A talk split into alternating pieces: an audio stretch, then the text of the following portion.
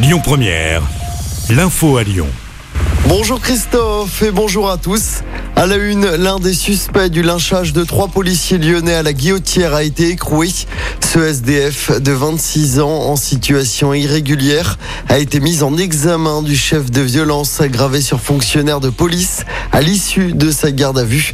Il avait été interpellé ce dimanche. Dans la foulée, il a été placé en détention provisoire hier. L'enquête se poursuit pour retrouver les autres agresseurs. L'ancien journaliste Gérard Corneloup, victime d'une agression dans le hall d'un immeuble du cours Lafayette à Lyon, est décédé. Il a succombé des suites de ses blessures.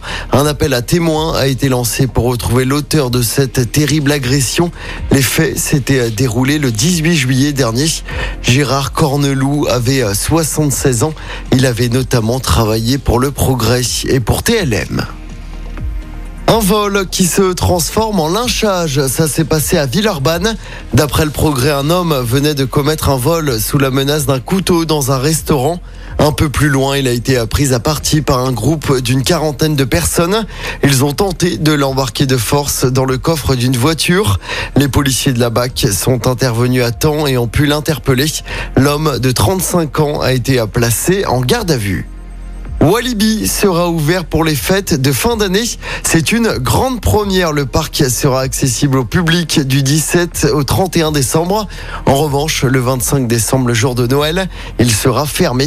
Plus de précisions à venir en septembre.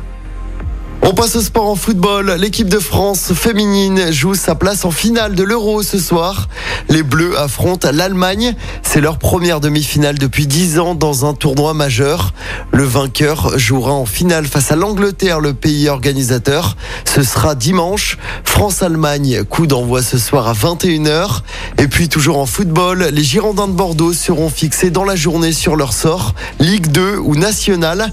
La Fédération française de football va trancher après l'avis du comité sportif olympique, avis favorable à la réintégration du club girondin en deuxième division.